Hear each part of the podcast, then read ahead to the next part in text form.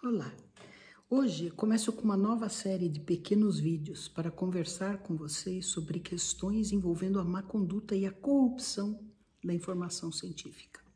Casos de má conduta e de perda da integridade científica, fora os casos óbvios de falsificação de dados pura e simples ou de plágio de ideias e textos, são bastante difíceis de julgar. Uh, a percepção da importância e ou gravidade de um evento pode sofrer e deve sofrer influência da cultura, da sociedade, da universidade, da empresa, uh, da pré-existência de casos semelhantes e do momento histórico. Assim, eu vou contar causos para vocês e convido vocês a analisarem os fatos e a tirarem as suas próprias conclusões. O processo de avaliação individual é importante, pois facilita identificar a ocorrência de fatos semelhantes, uh, distinguir notícias falsas das verdadeiras uh, e aperfeiçoar a própria conscientização do que vem a ser a integridade científica. O caso que eu vou contar para vocês hoje abarca uma série de questões relevantes para a conduta responsável da ciência é, conflitos de interesse, aspectos éticos referentes a pacientes, gestão de dados, não divulgação de resultados, responsabilidade social. Todos esses aspectos podem ser corrompidos numa única ocorrência. Então vejamos. Eu vou contar para vocês o caso de um anti-inflamatório comercializado por uma grande empresa farmacêutica, Merck, entre 1999 e 2004, chamado Vioxx pertence à classe dos bloqueadores da enzima da ciclooxigenase 2, a COX-2, eh, e foi desenvolvido para combate à dor, em especial portadores de artrite reumatoide e outras doenças inflamatórias que necessitam de tratamento contínuo analgésico. A ideia desta, desta molécula era que ela era aliada à maior proteção gastrointestinal. Em 2004, após diversos estudos, uh, notícias, artigos publicados e tudo mais, é, dando conta que o risco cardiovascular estava significativamente aumentado para quem ingeria este remédio de forma contínua, é, a própria empresa Merck retirou o produto do mercado. Após mais de 80 milhões de pessoas terem tomado o medicamento. O efeito seletivo dessa classe de fármacos, com bloqueio da produção da prostaglandina I2 no endotélio, já fazia prever a existência desse risco, especialmente em pacientes com pressão alta e outros fatores pró-heterogênicos. Na figura, uh, vemos uma breve cronologia dos fatos mais relevantes, mas é preciso salientar que muitas dessas informações vieram à tona uh, muito mais tardiamente, durante uh, os processos movidos por pacientes ou entidades de classe e nas diligências que resultaram desses acontecimentos. Então, primeiro, em, em 1996 e 97, documentos internos da Merck uh, indicam que cientistas já discutiam o risco vascular associado ao Vioxx e que um ensaio clínico para testar isso obrigaria o paciente a tomar Vioxx sem aspirina associada, aumentando ainda mais o risco de um acidente isquêmico. Em 98, o estudo 090 com 978 pacientes mostrou um risco cardiovascular aumentado em seis vezes, mas o, o ensaio nunca foi publicado nem informado ao FDA.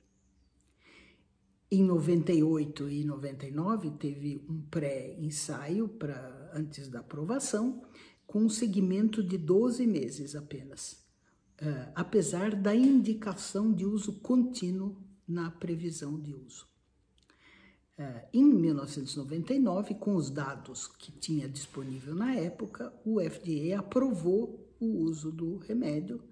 Uh, havia inclusive uma ressalva feita por um dos revisores e o, o Vioxx, então, foi lançado para tratamento para vários tipos de dor, mas não da artrite reumatoide. Entre 99 e 2001, é, é importante lembrar que cinco patentes de drogas de alta comercialização, os famosos blockbusters, eh, da Merck tiveram a sua patente expirada. Em 2000, uma análise interna feita pela Merck, fichada como preliminar, mostrou um aumento de casos de infarto do miocárdio, mas apenas os dados brutos foram enviados ao FDA. No mesmo ano, a Merck informou o FDA os dados do estudo Vigor, que foi publicado no New England Journal of Medicine em junho, ou seja, 18 meses após a aprovação da droga. Foi esse estudo, conduzido para avaliar, na verdade, efeitos no trato gastrointestinal, que mostrou o risco 4,6 vezes aumentado de infarto do miocárdio após 18 meses de uso contínuo. Em 2001, a Merck enviou dados apenas parciais ao FDA de uma meta-análise interna que foi, foi feita de cinco ensaios que analisaram mais de 20 mil pacientes. Uh, mas as análises enviadas eram diferentes das do estudo de 2000 e não incluíam dados de risco cardiovascular. No mesmo ano, o Comitê uh, uh, de Aconselhamento do FDA em relação à artrite foi recomendou que fosse feito um, um ensaio clínico específico para avaliar o risco cardiovascular para as duas drogas, na verdade, o Vioxx, que é o Rofecoxib, e uma outra, uh, um outro medicamento, que é o Celecoxib, que tem o mesmo tipo de ação. Uh, em resposta, então, a esta revisão pelo comitê, o FDA enviou carta à Merck condenando as ações feitas pela empresa em relação ao marketing da droga, porque havia mascaramento dos riscos cardiovasculares e considerou o material promocional falso e enganoso. E ficou muito claro depois que os representantes eram claramente instruídos para não divulgar informações sobre o risco cardiovascular e indicar e, e, e apenas indicar o uso em artrite reumatoide. Então, mesmo antes da aprovação pelo FDA.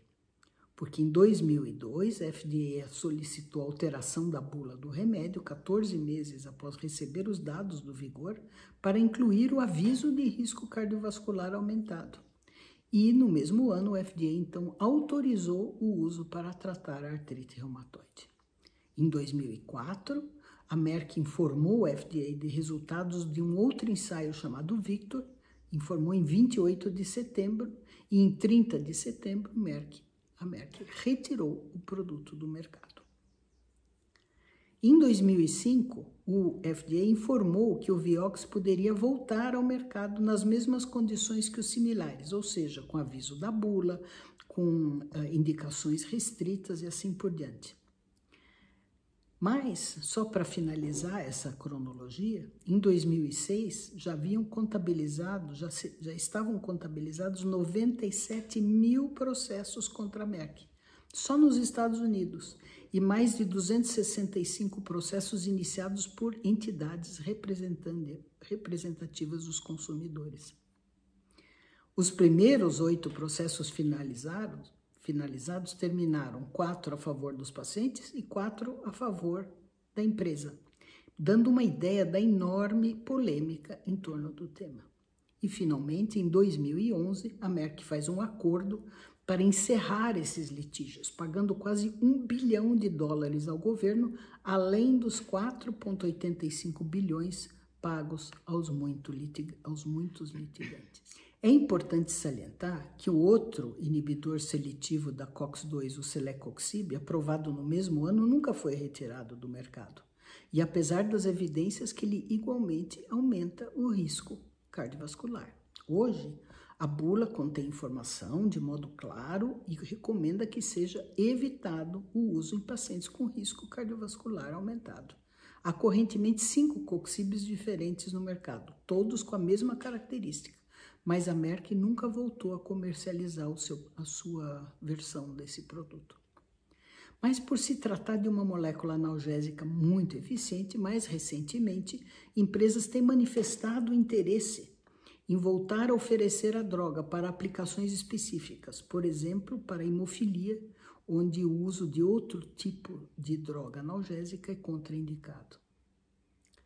As questões que lanço para que formem essa opinião são: primeiro, você acha que a regulamentação era falha na época, abrindo caminho para a ocorrência desses eventos? Segundo, você acredita que indivíduos específicos devam ser responsabilizados?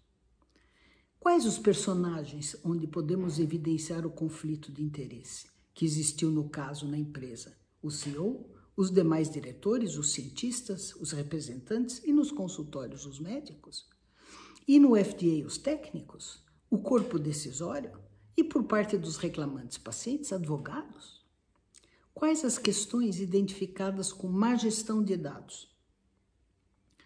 Outra pergunta: por que, que é importante publicar todos os dados, mesmo negativos? E por que o FDA insiste nisso? Vejam matéria do dia 28 de abril desse ano, FDA takes action for failure to submit required clinical trial results. Information to clinicaltrials.gov.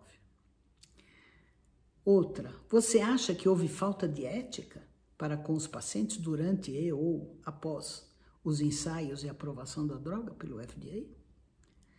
E, finalmente, quais as questões que envolvem a responsabilidade social que você identifica em relação aos reclamantes e em relação àqueles que não têm para quem reclamar, por exemplo, que tomaram a droga e tiveram os efeitos adversos em países do terceiro mundo. E, por fim, pense se conhece casos mais recentes onde dados negativos e deletérios foram escondidos, pacientes e ou médicos não foram informados de forma completa e correta, e a informação foi falseada, havendo conflito de interesses. Se quiserem conversar a respeito, escrevam para mim lá no meu chat e nos veremos em breve.